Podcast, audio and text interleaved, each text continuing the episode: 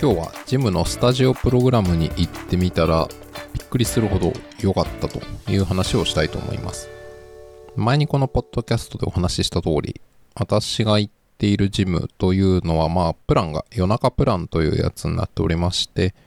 日中のジムが閉まった後夜中から朝にかけての無人の時間帯を使っていいですよというまあ安めのプランになってるんですけど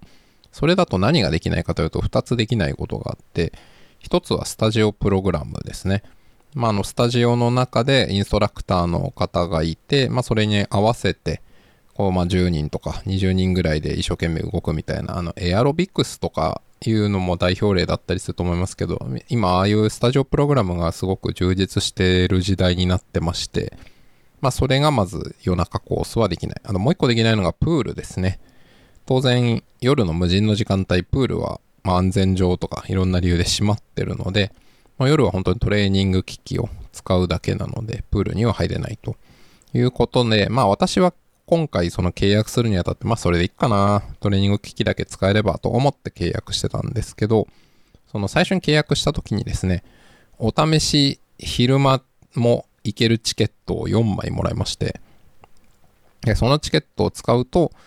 え本来夜しか入れない会員の私でも昼間行っていいと、4回まで。ということで、なんですけど、そのチケットの有効期限が9月の中旬までということになっておりまして、そうですね、まあ、有効期間5ヶ月ぐらいあったのかな。だけど、こういうのって得てして使わないものなので、はい、全く使わないまま溜め込んでいて、なんと、えー、有効期限が来てしまうということで、今月になって、9月になってから慌ててこう4枚使おうと思ったんですけど、まあ、日中結構仕事してたりとか用事もあったりして、なかなか使うタイミングを逃してたんですけど、頑張って土日を使って3枚消費して、最後平日を使って1枚消費するということで、なんとか無事に消費できました。で、その消費する中で、あの、当然、普通のトレーニング機器を使うこともできるんですけど、それ別に夜中でもできるしということで、まあ、それはあんまりせずに、どっちかっていうと、スタジオプログラムを優先してやってましたというところですね。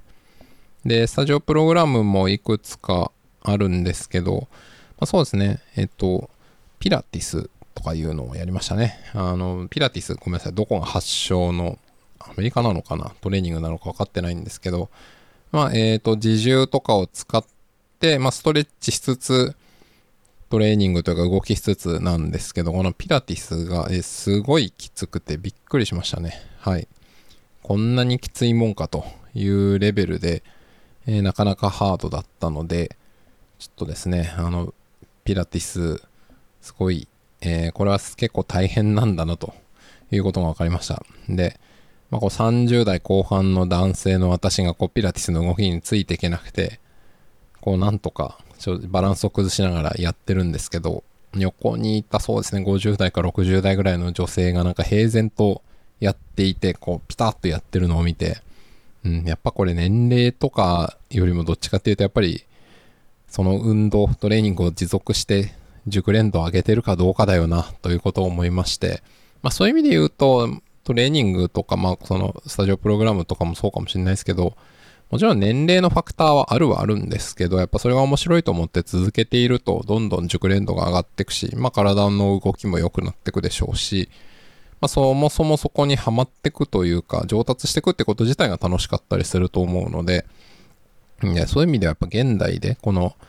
まあ、スタジオプログラムというそれも含めて、やっぱこの運動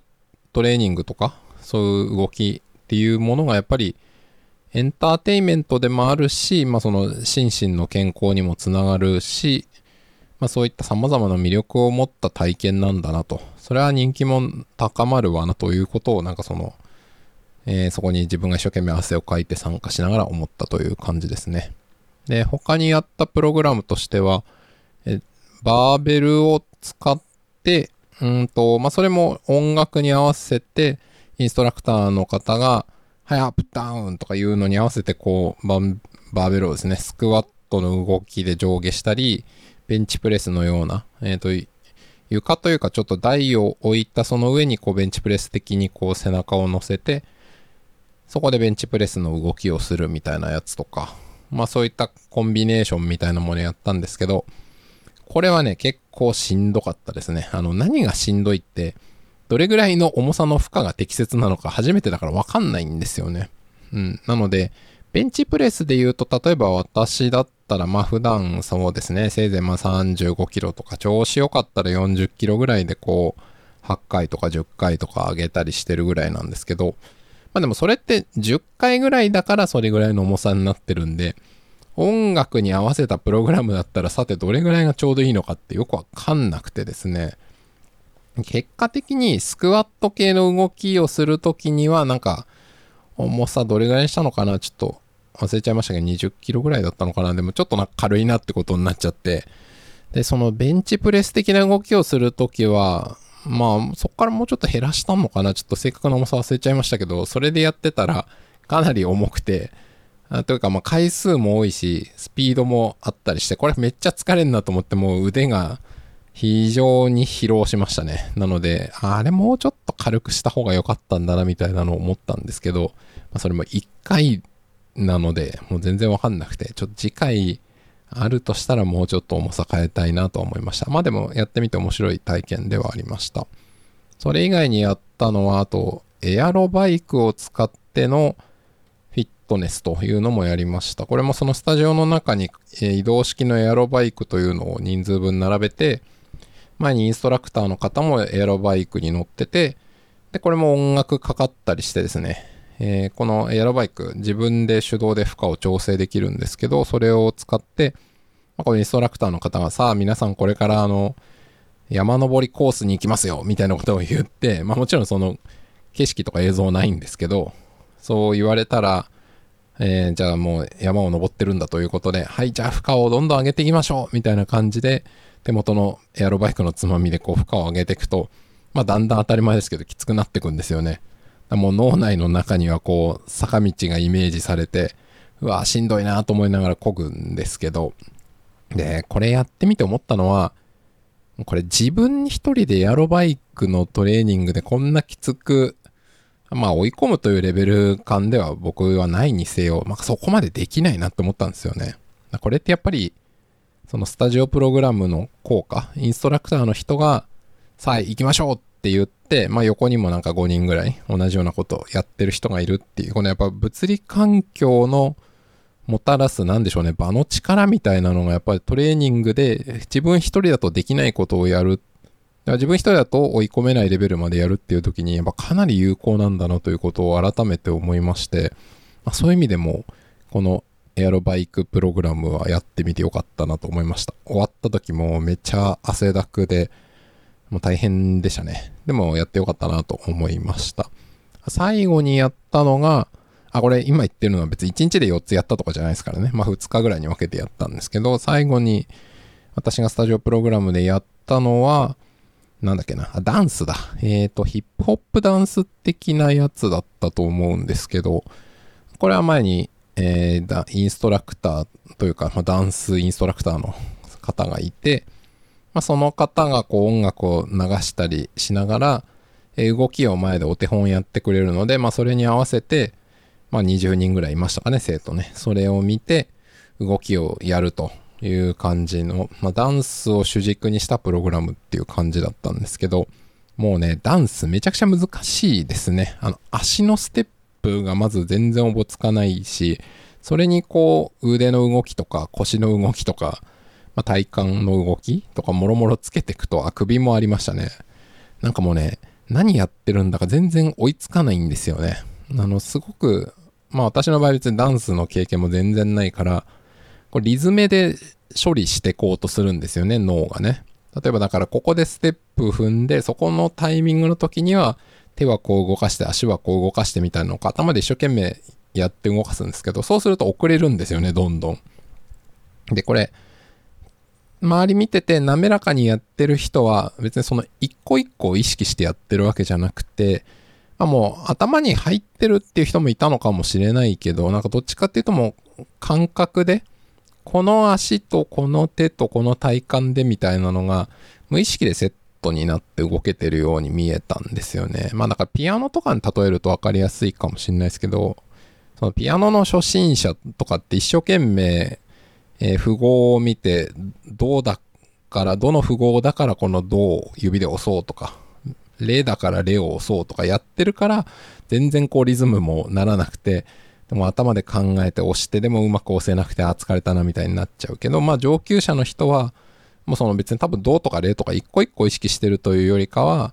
あまあ音符を見たらもうそれが脳の中で、ね、多分流れてるんですかね。僕がピアノ全然できないからわかんないけど、まあそれでも応じて指が動いてるみたいな感じなんだと思うんですけど、まあそんな感じでダンスも上手い人と、まあ超初心者っていうのは全然違いがあるなと思ったんですけど、まあそれをやってみてやっぱプロのダンスする人すごいなと思ったんですよね。まあプロのダンスっていろいろありますけど、その音楽グループのダンサーとか、まあ歌手でダンスする人とかもアイドルとかもそうでしょうし、まあそのダンスを教えてお金をもらう人とかもそうかもしれないですけど、いずれにしてもそのパフォーマンスを他者が見ることでそこにお金を払うという、えことの中で仕事している人ってやばいなと思ったんですよね。だってもう私なんか当たり前ですよ。別に比較するもんでもないけど、その動きついていくだけで精一杯なのに、なんかそのダンスというか動きのパフォーマンスが他の人がそれでお金を払いたいと思うレベルってどれだけなんだということを思いました。なので、私はそんなにアイドルとか見ないんで、ダンスのパフォーマンスの凄さとか言われても、正直その、どうすごいのかとかあんまりわかんない、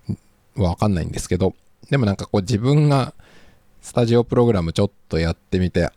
こうリズムでやろうとして全く何もできなくて、どうしたらええねんみたいになったこの経験を一つ踏まえるとですね、やっぱこう、プロで見てそこにお金払いたいと思うレベルのダンスってすごいなと思ったので、ちょっと今後、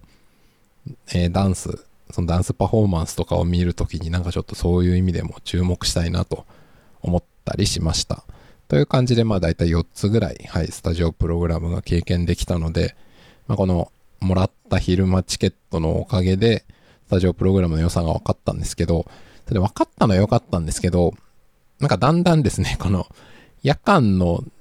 トレーニング機器だけコースよりもなんか昼のこのスタジオプログラムできる方がいいなーってちょっと思い始めてまして なんかまんまとなんですかねこれわかんないんですけど。あじゃあ単価で言うと多分その夜コースは5000円弱ぐらいで、昼間も、もっとか昼間だけか。夜はできなくて昼間のそのプログラムとかできるコース多分1万円ぐらいとかで、まあ2倍ぐらい違うんですけど、でも夜コース全然自分行ってないしな、月3回ぐらいしか行ってないかも。ああ、もうなんか言う、考えると、うわ、行ってねえなって思ったんですけど、に比べたら、このスタジオプログラムの満足感を考えるとですね、もしかして月、